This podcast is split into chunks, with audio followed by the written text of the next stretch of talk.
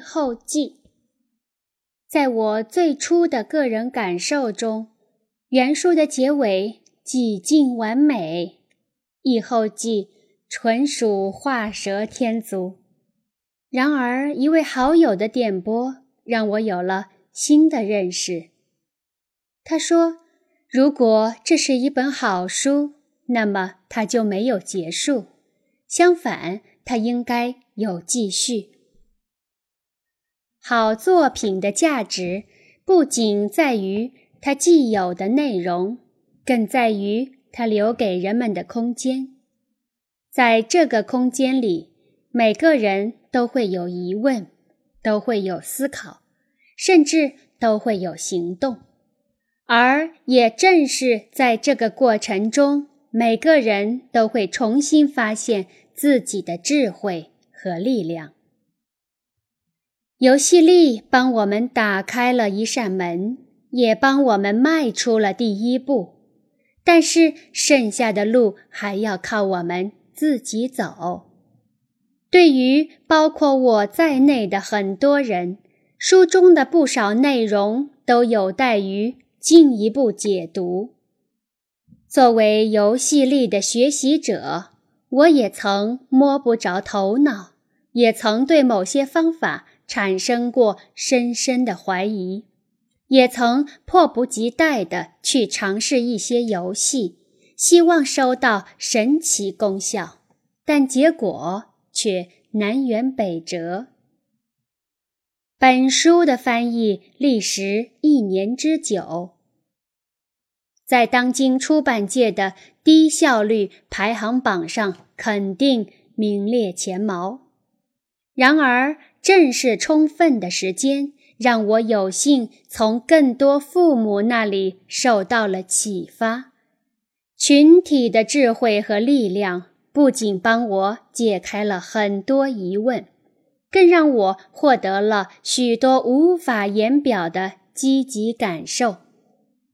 在游戏力的中文网站上，就记录着这种群体的智慧和力量。已经有越来越多的父母加入了游戏力的长期讨论，并且在实际生活中不断拓展着游戏力的策略。与方法，借此一席之地，分享一些我个人在学习和应用中曾有的疑问和感受，算是抛砖引玉。目的是同大家一起更好地继续我们共同的工作——为人父母。疑问一：这样做不是在害孩子吗？女儿是两岁八个月上幼儿园的，头三天的新鲜劲儿一过，第四天就在幼儿园门口上演了生离死别。这天晚上接他回家的路上，他就主动发起了上幼儿园的游戏，并且要扮演爸爸，而要我扮演他。一切就像事先与本书作者串通好了一样。假如按照我以前的思维模式，我一定会扮演一个懂事的小孩儿，在幼儿园门口主动与爸爸告别，然后高兴地跟老师进去。但是，按照游戏力的原则。我就该扮演一个哭闹粘人的小孩，而且要演的比女儿的实际情况更夸张，这样能行吗？说实话，我当时心里实在没底。我强忍着自己的担心，矮板的哭着不让爸爸走。相比之下，女儿的入戏能力真可以称得上天赋。因为她活灵活现地背出了台词，早晨我对她说的话：“宝贝儿，我一定会来接你的。等你吃完晚饭，我就会站在门口等你，然后咱们一起去游乐场。来亲一下，我去上班了。”亲完我，他转身就走。当然，游戏力不是速效药，并没有在第二天产生神奇效果。之后的三天里，这个主题不断上演。女儿轮番扮演爸爸妈妈和老师，而我当然一直扮演着哭闹的小孩儿。不过，有了第一次的经验，我之后的表演也就生动了很多。第四天时，他突然决定扮演自己，我脑筋急转着：我是否该扮演一个成熟的大人？利用这个机会再对他强化一些道理呢？显然，游戏里不这么认为。我不要去上班，我会很想你的。我虽然这样演，但心里依然忐忑不安。这样不是在加重他的焦虑吗？爸爸，你要负责去上班，我要负责上幼儿园。女儿一脸坚定地说。我喜出望外，但此时必须忍住兴奋，继续不情愿地说：“那我什么时候能来接你呢？”我吃完晚饭，你就可以来接我。我假装还是不放心。真的吗？那咱们拉钩。第二天在幼儿园门口，真实上演了头天的游戏。我黏着他，而他非要给我讲要上班的道理。最后拉完钩，亲一亲，他自己就大踏步地跟着老师进去了。反而是站在门外的我，心里此时空荡荡的。我再次对自己说：要相信游戏的力量，不应该更确切的说，要相信孩子的力量。疑问二。我一定要搞怪装傻吗？没有别的方法吗？六年前第一次读游戏力的时候，我朦胧地意识到应该改变一下自己的威严形象。于是我决定，假如儿子用玩具枪打我，我就中弹倒地。机会很快来了。儿子用他们新买的来福枪伏击刚进家门的爸爸，当时的情景至今清晰。我脑子中有一个声音大声在说：“倒下，快点倒下！”可是我还是无法战胜几十年打造的架子和面子，还是站在那里。虽然假装捂住胸口。但形态就是一个最拙劣的演员，想做点什么，但又扭扭捏捏，一脸尴尬。看着儿子一如既往地转身去做自己的事了，我仿佛听到他们在说：“就知道会没意思。”自出生以来，其实我们一直在坚韧不拔地尝试。努力邀请我加入他们，虽然一次次失望，但仍在坚持向我敞开大门。他们会坚持到什么时候？假如我现在不进去，那么总有一天这扇门一定会关上。几天后，儿子再次给了我机会，当时的感受是。跳楼的决心应该也不过如此。我终于倒下了。大出意料的是，那个时刻我虽然还是感到尴尬，但很快一种更强烈的喜悦取得了统治。当时我只是以为是儿子前所未有的兴奋给了我极大的认可，因此。让我感到如此喜悦。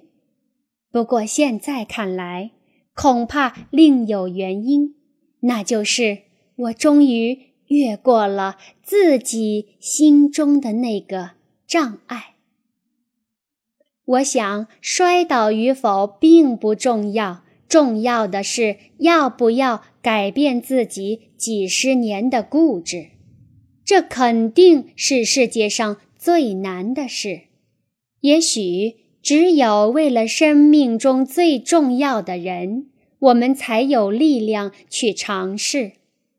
一位试读本书的妈妈明确提出，游戏里的重点不是方法，而是态度。新的态度会启发我们新的思路，进而创造出适合各个家庭的给力孩子的新方法：读书力、图画力、旅游力等等。疑问三：游戏失灵了。前面已经提到，游戏力的翻译不是个人行为，而是群体行动，集结了无数父母的智慧、力量和热情。这项群体行动还在持续。下面的小故事来自最近的一次游戏力工作营。一方面能回答游戏失灵的疑问，一方面可以作为群体合作的留念。一位领悟力快、行动力强的妈妈在游戏力论坛发帖，内容经过整理：女儿不刷牙是我家的愁人事儿，我发明了一个游戏，自己扮演牙齿细菌。希望以此激发女儿打败细菌的主动性。第一次效果确实不错，但是第二天就不灵了。我刚自称牙齿细菌，女儿竟然回答我是细菌宝宝。我当时傻眼了，这可怎么演下去呀？三天后的现场讨论中。大家首先分享了各自的失灵经验，无论是吃药和起床，还是限制吃糖和不让玩电脑，经常是一个点子刚好用了两天就失灵，真可谓道高一尺，魔高一丈。原本那位妈妈觉得自己的孩子油盐不进，现在看来。斗智斗勇是每家每户的育儿主旋律。接着，大家智慧迭出，把刷牙游戏进行了多种变化：妈妈学刷牙、倒霉的虎克船长、蓝精灵大战格格巫等等。每个人都贡献了创意，每个人也都收获了灵感。更有价值的是。大家在互动中不断的翻译着孩子的表现，结果发现，如果游戏失灵，那么背后往往隐藏着一个深层的需求。用游戏解决具体问题是我们的生活内容，但并不是我们的目标。穿透表面，发现并满足孩子的深层需求。才是激发天赋潜能、成就健康人格的根本手段。最后也是最难忘的，大家在一项情景体验中达成了共识：假如每个人自己就是那位妈妈，每天举着牙刷和孩子斗智斗勇，多半也会疲惫而无奈。然而十八年后，长大成人的孩子已经离开家门。假如那时我们恰巧还留着当年的这把牙刷，那么它会承载着什么记忆？是游戏失灵后的疲惫和无奈，还是另一种完全不同的心情？到那时，我们评判游戏成败的标准又会是什么？为人父母注定会遭遇不断的问题，甚至冲突。很多具体的难题也注定没有答案。然而，正像许多过来人所描述的那样，所有的父母故事都有着一个共同的结尾：让孩子走。到了那时，假如有人问我们，当初遇到麻烦时，你和孩子曾经怎样？对此，我们希望选择哪个答案？A. 我们会激烈争执；B. 我们会经常冷战。还是 C，我们曾一起游戏。李岩，后记于二零一一年春节。